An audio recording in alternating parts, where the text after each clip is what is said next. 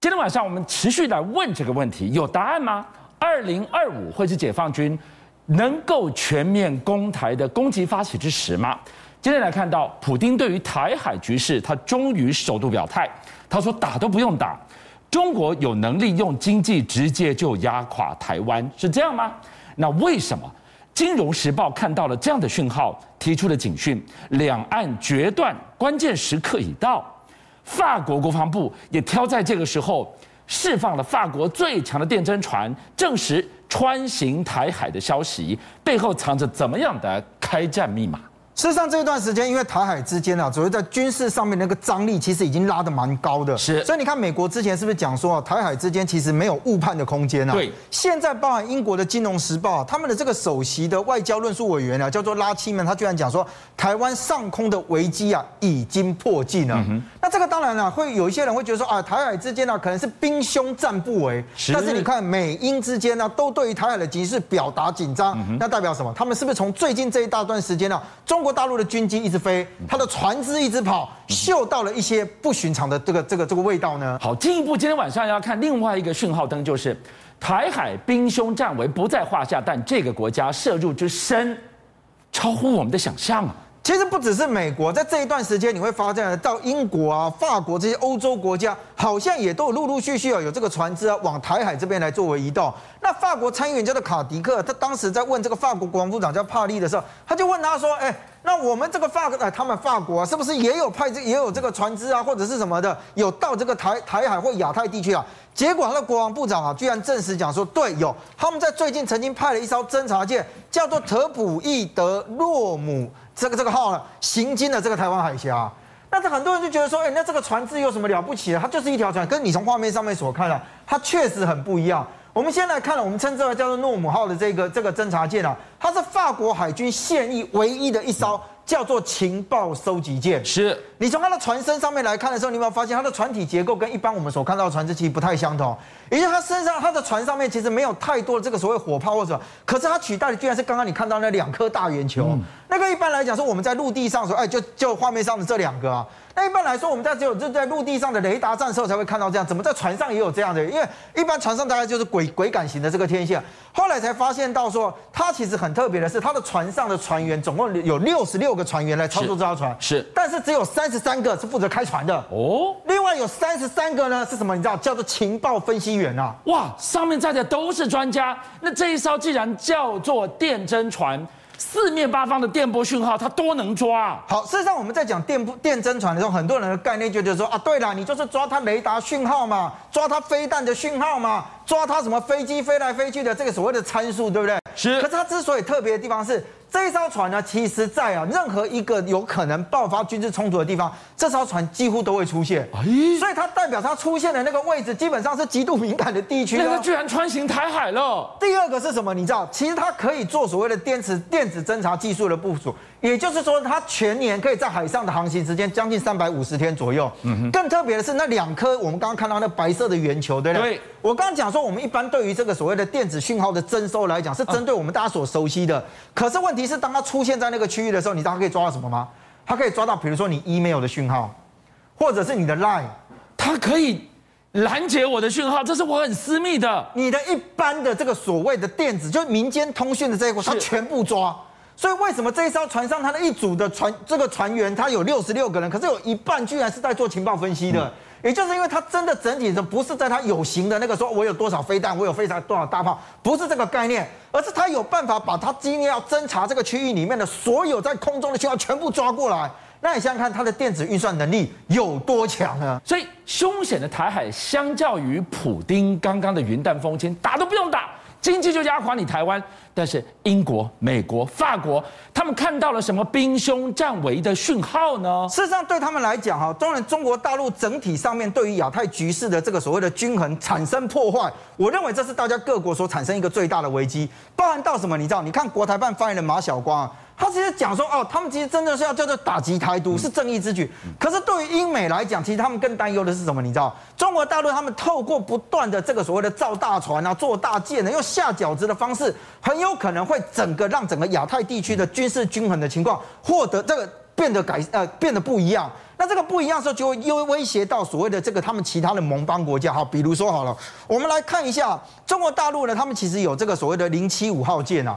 那他们其实后来就发现到说，哎，他们零七五啊，从一号舰当时在整个的测试啊，这种航海的时候，那个过程呢，大概用掉三百多天啊。哎，这个是渡海攻台的最大威胁，两岸直通车。哎，没错。可是你会发现到他们下饺子的速度真的是越来越快。为什么？你知道？我刚刚讲他是零七五的一号舰啊，当时花了大概三百四十天左右这样的一个时间，是，然后呢，让它能够到服役。可是到二号舰的时候呢，哎，居然发现它的下水到试航只有两百四十五天，哇，赶进度哎，缩短了，对不对？可是呢，现在大家又更发现到说，它的零七五的三号舰呢，嗯、现在居然怎样讲？因为我们一般其实船只是这样啊。你下水是一件事，你试航，试航完了之后呢，你要开始测试你的所谓的这个机电啊，跟你的这个所谓的整体的这个系统进去完之后，到服役其实都有一定的进程。对，那每一个进程可以做什么事情都不一样哦。是，可是现在居然发现到零七五三号舰呢，它居然呢，哎，他们居然看到它在船坞这个地方还没有试航就开始做这个所谓的甲板涂装的工作。所以过去是一件事做完才做下一栋，现在没有，它叠着做。他为了什么赶进度拼这么快？难道为了传说中的二零二五全力攻台做准备吗？那事实上，二零二五这个数字哦，在这几天一直不断的出现嘛。那认为说解放军很有可能在那个时间点里面就可以呃有有计划，甚至有可能会发动一场战争。可是你在画面上面所看到的零七五啊，像这种你会看到它其实很特别，是它几乎是一个两栖突击舰的一个概念。对，所以它的整个的那个平台，就它的整个船舰部分的那个甲板的部分是全平台的。是，所以这平台里面它可以搭载非常多的东西啊，比如说。包含到他这一次的时候，很多人发现到他们居然去跟俄罗斯采购了三十六架的所谓的 K 五二啊。嗯，那 K 五二比较特别的是什么？你知道？好，你可以看得到，它其实在这个所谓的两侧的这个翼下的部分呢，他们其实都挂载了这个叫做呃，我们用这这边说叫反那个反坦克飞弹嘛。嗯它每一架这个所挂载的部分，比如说它一架里面是一件里面是可以放十二架的这样。十二架的这个 K 五二 K 五二直升机，然后每一架的 K 五二大概可以带二十四枚左右的这个反坦克的飞弹，所以它一件的战力就有两百八十八枚的反坦克飞弹。是。那我们就讲台湾在这一段时间里面啊，我们一直不断的采购的这些，比如说呃 MY two 啊，或者其他的这个路上的这个暗制战力，我们无时无刻不在做准备，歼敌于暗滩。如果来犯的共军从滩头上来，我直接到老远就打掉你了。那这个我们其实把。所谓的陆上战力转在战时的时候转换转换成为暗制火力嘛？是。那陆上战力的部分其实都是装甲的车辆啊，不管是履带或者是轮式的车辆。那你现在采购这个 K 五二，再搭配上你用下饺子的方式，让你的零七五的这个一号舰、二号舰，甚至三号舰，很有可能就很快就进来服役的时候，对，会不会就要进行它的这个所谓的这个两栖的渡海跟登陆作战作为准备？那你想想看，如果他在单一时间内把我能够搭载的这个兵力大幅度的用最短时间能够一次运送。那当然，对于周边的国家来讲，那就是一个非常大的威胁啊！所以你搞下饺子，零七五一号、二号、三号舰都已经蓄势待发了，你把三乘以二八八，那不是近千枚的反坦克飞弹随时准备招呼你了？事实上，我们过去在研究中国大陆的这个战力的时候，很多人就觉得说，哇，它的航母成群了。那它的航母成军完了之后，它可能是有一一一艘、两艘，甚至它的这个洞洞山也有可能成型。是。但是呢，居然从这个影片，很多人发现到说，哎，不对哦。它很有可能在航母之外，另外做一个新兴的战力，这就是从央视它曝光了一片一个影片啊。这个影片基本上就你现在画面上面所看到，它这个模拟有一艘这个船只啊，从这上面呢起飞的飞机。因为讲到这一段也没什么问题嘛，航母都是这样。可是你在这个画面上面所看到，其实有不同哦。因为这个他们所起飞的飞机起飞完的时候，居然从机身上面放下了几枚，后来被认为说应该是所谓，就你现在画面上面所看到，应该认为叫做巡飞弹啊。嗯哼，也就是呢，当这些巡飞弹，这个其实是一个无人的概念，也就当我这个飞机把巡飞弹放下来之后，它会自己在这个所谓的这个母机的下方哦，形成一个群组，所以它是从一个比较大型的无人机在放飞更多的无人机。是，而且这个其实我如果用常看我们这个节目就会知道，这叫蜂群嘛，对不对？可是蜂群最大的概念，你知道，在它的整个影片，它告诉你的是什么叫做查打一体。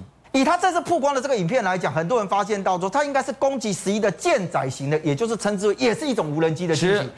但问题是因为它从一开始画面所放出来的讯息，因为这是一个模拟图嘛。对。那如果按照大家对于这个航母有些概念，就以这种小平台来讲，你很难让飞机能够直接从这个平台上面就这样起飞了。就这么短的跑道，它要能起飞几乎不可能啊。对，除非是你要，要么就小型啊，不然就是你的你你你今天那个那个载重量也不够大。所以如果从这边推测的时候，很多人会很担忧，讲说，哎，他是不是在告诉你，他引掉了一些东西？